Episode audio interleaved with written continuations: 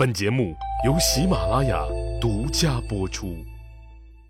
上集咱们说了，由于汉武帝刘彻之前持续不断的对匈奴进行打击，再加上葫芦骨单于去世，匈奴内部开始了分裂，实力大不如前的匈奴又制定了和大汉朝和亲的政策，并积极派人来和汉朝沟通。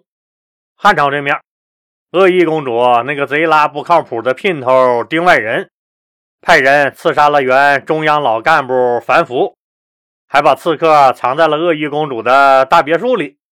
渭城县的县令胡建就带兵前去公主的别墅围捕罪犯。小白脸丁外人一看胡建这么不给面子，大怒，赶紧跑去告诉公主。恶意公主一看自己的小情夫，气得脸都紫了，自然是心疼的不得了。除了派人把来别墅围捕罪犯的官兵赶跑之后，还不甘心，又给汉昭帝刘弗陵上了一封奏章，状告胡建蔑视朝廷法度，羞辱皇室成员，竟敢用箭射他长公主家的大门。一句话，就是非要置敢于冒犯自己小情人的胡建于死地。汉昭帝刘弗陵这小屁孩，那当然是不管事儿的。这事儿最终还得霍光处理。霍光是个明白人他当然知道是怎么一回事于是就把这件案子压了下来，来了个冷处理。这件事儿让小白脸丁外人对霍光大为不满。一次和鄂邑公主在床上玩两个人那种不可描述的小游戏时。丁外人卯足了精神，把个公主伺候的眉开眼笑，舒服极了。丁外人一看机会来了，就吹开了枕边风：“皇位是你们老刘家的，他霍光算个屁呀！一个打工仔还真把自己当成主人了。他这哪是羞辱我呀，那是在众人面前打您的脸呢！”鄂邑公主一听，丁外人说的对呀，可不是吗？都知道丁外人是我的人，你霍光这么干，你是啥意思？于是，鄂邑公主就开始对霍光有意见了，同时也记住了那个敢冒犯自己小情夫的渭城县的县令胡建，准备伺机报复。经过这件事之后。小白脸丁外人觉得，之所以有人敢不给自己面子，还不是因为自己没有身份。虽然都知道自己是公主的人，但自己的身份那实在是尴尬。说穿了，就是公主的一个玩物而已。现在公主对自己新鲜，等到玩够了，就会把自己一脚踢开。也许可能大概不一定，差不多没准儿，公主明天就会看上别人。想到这儿，丁外人瞬间吓出了一脑门子的汗。不行，趁着公主现在还喜欢自己，赶紧得给自己弄个身份。最好的身份，那当然就是成为恶意公主法定的丈夫。如果自己是当今长公主的驸马。你霍光胡建敢这么不识抬举？可是普通人家都知道，闺女嫁人要门当户对，人家是高高在上的公主，自己只不过就是长了一副好皮囊的街头小混混，想要娶公主，那是痴心妄想。那怎么整？怎么整也得整。丁外人苦思冥想怎么办？最后觉得这事儿公主不出面肯定是办不成。如果能把自己的身份提到足够高，那自己就能有资格娶公主了。于是，丁外人又专门找了个公主最爽歪歪的时刻，和公主提起这事儿。正在超级兴奋、一脸陶醉的公主，立马答应了小情人的这个要求。可给小情人那整个啥身份才能配得上自己呢？鄂邑公主觉得让这个小情夫去当官不现实，就丁外人那点水平，小本都没毕业，看大门都不一定能给人家看好。他不认识字儿啊，这可怎么整？恶意公主犯了难。可能你要问了，老李，那啥是个小本都没毕业？小本没毕业，就是小学本科都没毕业。恶意公主苦思冥想了好几天，突然一拍大腿，有了主意。对呀，丁外人当官不行，但如果他要是被封为了侯爷，那不就一劳永逸了吗？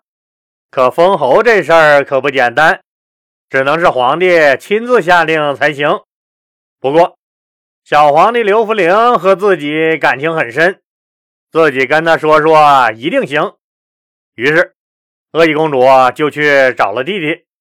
小皇帝刘福陵对姐姐非常亲近，但是一听说要给丁外人封个侯，这个虚岁也才只有十岁的小皇帝犹豫了。他虽然小，但他很清楚，老祖宗刘邦有言在先，没有大功劳的是不能封侯的。现在姐姐要给丁外人封侯，那总得有个理由吧？虚岁只有十岁的小皇帝刘福陵，实在是不知道在床上把姐姐伺候舒服了，这能不能算是丁外人立有大功？不过基于姐弟俩的亲密关系和姐姐的哀求，小皇帝刘福陵还是原则同意给丁外人封个侯。但刘福陵也明白，这事儿必须得霍光点了头才行。于是，小刘福陵告诉姐姐：“姐，我这肯定是没问题，只要霍光大人同意了，咱立马就办。”说完，这个虚岁十岁、小学二年级的刘福陵同学，蹦蹦跳跳出去撒尿和泥儿、摔泥娃娃玩过家家去了。恶意公主很高兴，皇帝弟弟都同意了。霍光就是个顺水人情的事儿，霍光应该不至于傻到因为这个事儿得罪了自己。于是，恶意公主就找了个机会和霍光霍大人正式说了这事儿。霍光这个人，咱们都知道，老成持重，虽然当了这么大的官，在汉朝现在绝对可以称得上是一手遮天。但霍大人一点架子都没有，他笑呵呵地对恶意公主说：“丁外人这小伙子不错，很有潜力。”说完就笑呵呵的走了，整的恶意公主有点懵。哎，你老霍咋走了？你这到底是同意了还是没同意呀？于是有点懵逼的恶意公主。就多方找人打探霍光说的“丁外人很有潜力”这句话到底是个什么意思。后来左托人右托人问到了霍光同志的一个贴身秘书那儿，秘书笑了笑说：“我们领导那意思就是，丁外人同志未来的潜力是不小，但现在差距很大。”这就是大领导说话的艺术。要我看呐，您这事儿恐怕是没戏。听完，恶意公主差点没气昏过去。好你个霍光，居然连我的面子都不给！不同意你就说不同意，整的神叨叨的，害我问了半天。上次魏城县县令欺负我们家小丁。就是你不处理，我还没跟你计较呢。现在你又，你给我等着！于是心头就恨，恶意公主在心里更加痛恨霍光了。但恶意公主当然不会死心，时时琢磨着得找个机会处理那个渭城县县令胡建，再找个机会给小情夫丁外人封个侯。现在大汉朝的政治形势，汉昭帝刘弗陵是皇帝，但他虚岁也才十岁，就是个小屁孩儿。要期望他能治理好这么大的大汉朝，那是不可能的。所以，还是几个辅政大臣在主持工作。这几个常委里面，霍光是一把手无疑。金明帝死后，老三上官桀荣升为二把手，而且上官桀的儿子上官安娶了霍光的闺女。这样一来，霍光和上官桀俩人就成了儿女亲家，这让上官桀很是得意，也有了更大的野心。另两个常委桑弘羊和田千秋，基本上就是个摆设。老李前面讲了，上官桀本来就不是个什么安分的好人，更没有啥职业操守。自从和霍光结成了儿女亲家以后，觉得这下子天下无敌了，就琢磨着把他的七大姑八大姨、四舅姥爷啥的，都往高级公务员的队伍里塞。霍光作为第一辅政大臣，朝廷的制度那是一定要遵守的，要不以后还怎么管理国家？他连鄂邑公主的面子都不给，还能给你上官桀面子？再说了。啥人那都能当官啊？那大汉朝还不乱了套了吗？所以霍光对上官桀给他的家人亲戚、四舅老爷封官的请求，就俩字儿：不行。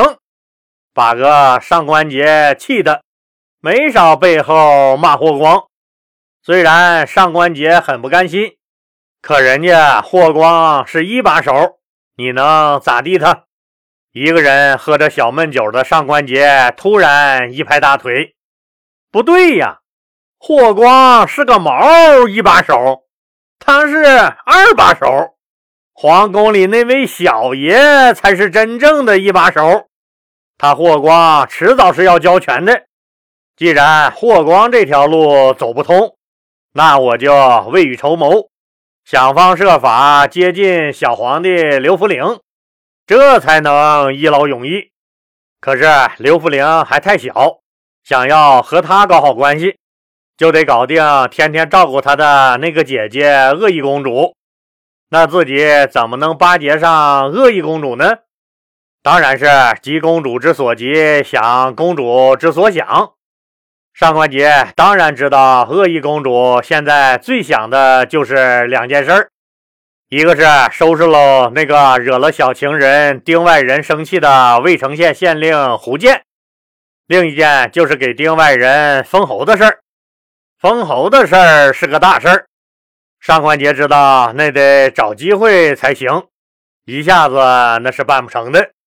可处理胡建这事儿，自己应该能办到。于是，为了搭上恶意公主这条线儿。上官桀想到了一个好办法，并暗中带着礼物去拜访了恶意公主。上官桀想到了一个什么好的办法呢？那就是等到过几天一把手霍光休年假，由他二把手上官桀代替霍光临时主持工作的时候，恶意公主旧事儿重提，来告渭城县县令胡建不遵法度，肆意羞辱皇室成员。然后他们趁机想办法弄死胡建。等到霍光回来，胡建已经死了。料想霍光也不会因为一个外人和公主以及他上官桀直接翻脸。当然，如果胡建能自杀，那就太好了，自己一点责任都不用背。盼望着，盼望着，霍光同志终于去休年假了。当然，这次还是放心的把权力暂时移交给了亲家上官桀。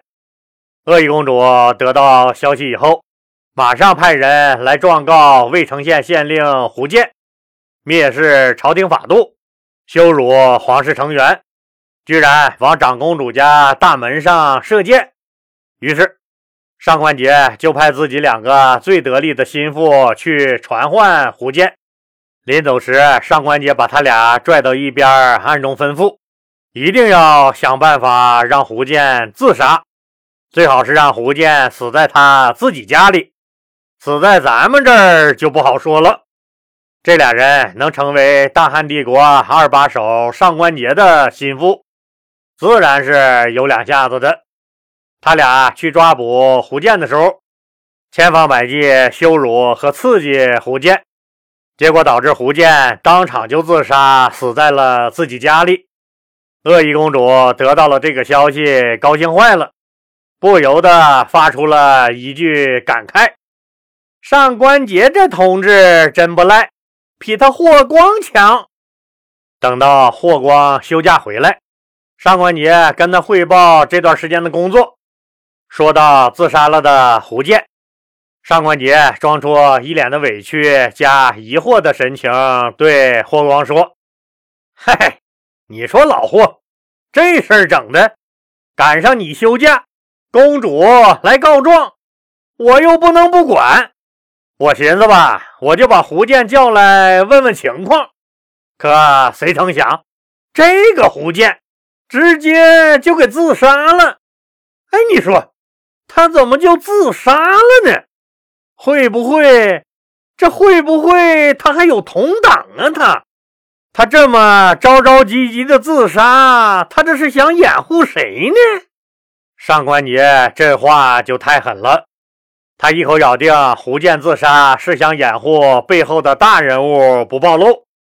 霍光再要据理力争，给主动自杀的胡建讨个公道，不但得罪了上官桀和恶意公主，还会掉进上官桀的圈套。这种事儿，霍光自然看的那是很明白，他肯定不会趟这趟浑水。胡建自杀的事儿也就不了了之了。这件事儿过后，上官桀的胆子和野心更大了。霍光也开始提防恶意公主和上官桀了。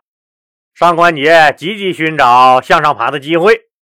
到了公元前八三年，汉昭帝刘弗陵虚岁十二岁，按照规矩，已经可以娶媳妇了。野心勃勃的上官桀瞬间就看到了自己发达的机会。什么机会呢？